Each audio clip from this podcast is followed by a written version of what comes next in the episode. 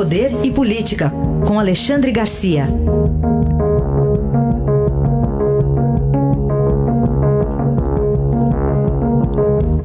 Alexandre, bom dia. Bom dia, Raíssa. Bom dia, Carolina. Olá, bom dia. Começamos com o tema da ajuda brasileira ao Líbano. A ideia do presidente Bolsonaro é ter Michel Temer, ex-presidente, à frente dessa comitiva. Pois é, Michel Temer é, tem até uma rua com o nome dele na cidade onde nasceram os pais dele, que é uma cidade do norte do Líbano. E é, é um convite que guarda esse, esse aspecto emocional. Os dois nunca estiveram separados. Né? É, o presidente Bolsonaro tem elogiado Temer, Temer a única coisa que criticou do presidente Bolsonaro foi juntar de novo o Ministério da Segurança Pública com o Ministério da Justiça. Né? Bolsonaro tem elogiado Temer pela recuperação econômica, que foi interrompida por aquela, para mim, uma armação, aquela história do, do Joesley. Né? Enfim, ele aceitou, agora volta a ter passaporte uh, vermelho, porque eu não acredito que a justiça vai impedir um ex-presidente da República a fazer uma viagem humanitária. Né? vão levar remédios, vão, uh, vai inclusive alimentos, uh, eu, eu vi falar em toneladas de arroz, por exemplo. Agora é incrível né, que um país como o Líbano, que era a Suíça do Oriente Médio, uh, chegar a esse ponto. E, e, grande parte, me contam meus amigos libaneses, por causa da corrupção. Né? O presidente da Câmara parece que está há 30 anos na, na eh, na presidência da Câmara, apoiado por grupos externos, né?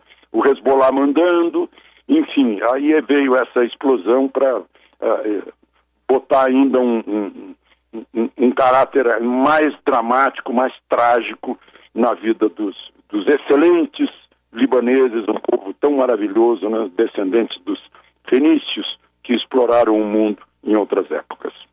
Alexandre, falemos também dessa triste marca né, que a gente chegou durante o fim de semana: 100 mil mortos pela Covid-19 no país. Pois é, somos, somos o nono país agora né, em mortes por milhão, número relativo, em números absolutos, o segundo país em recuperação, né?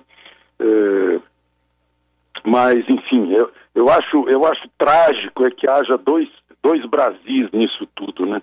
Aqueles que, que têm condições de, de se prevenir e, e de se medicar precocemente e aqueles que ficam nas mãos da, das correrias públicas, né? não de todo o SUS, mas em, em, grande parte, e aí a gente chega a essa tragédia. A tragédia em dobro, né? porque quem não tem dinheiro para buscar um, um, uma, um receituário médico para se prevenir com vitamina D, com zinco, com ivermectina, acaba eh, tendo um, um, estado mais grave dessa, dessa doença. No ano passado, segundo o DataSUS, houve no ano inteiro um total de 80 mil mortes por infecções do, das vias respiratórias inferiores. Né? Isso agora, infelizmente, já foi ultrapassado. Inclusive os dados atualizados aqui das 8 da manhã do consórcio de imprensa já 101.142 mortos agora. Para fechar, queria que você falasse dessa relação também que a gente está acompanhando. Uh, o presidente, vice-presidente Hamilton Mourão coordena o Conselho da Amazônia, mas a questão dos índios também agora está na mira dele, é isso? Pois é, uh, o Mourão é descendente de, de caboclos amazônidas, né? uh, tanto a mãe quanto o pai dele. Ele conhece, ele, é, é, do ramo. Né? Como eu já disse aqui, aqui em Brasília a gente fica sempre mais próximo, não apenas geograficamente, mas pelo contato com os amazônidas, os índios, né, principalmente. Ah, eu sou muito amigo dos Marubo, que são lá do Alto Javari, é, lá na, já na fronteira, né? E, e, eles me contam, e, e, e Hamilton Mourão também está é, tá na mesma linha, né? A vontade de ter uma vida normal de brasileiro, né? de, de ter acesso à internet, todos eles têm, têm celular, uh, uh, eh, viver numa, num, não mais embaixo de palha, mas de uma casa com telha, uh, ter uma boa escola, inclusive mantendo a cultura de cada, de cada grupo étnico, uh, tendo serviço de saúde eficiente, né?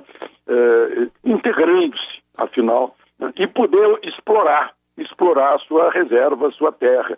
Eles, eles estão lá segregados, né? impedidos de fazer muita coisa. Aí quando, quando eles uh, fazem um, uma associação com garimpo, ou no desespero associação com madeireiro, né? aí vem, vem o mundo abaixo, e, e, inclusive já houve mortes por causa disso, de índio, entre índios, garimpeiros, acordos, né? tudo isso é Amazônia real, não é Amazônia do, do mundo urbano que fica uh, idealizando um índio dentro da redoma para ser observado, etc. Então eu acho que essa, essa realidade a gente tem que enfrentar. Por quê? Porque é a realidade. Aí está Alexandre Garcia, que volta amanhã ao Jornal Eldorado. Obrigado, até amanhã. Até amanhã.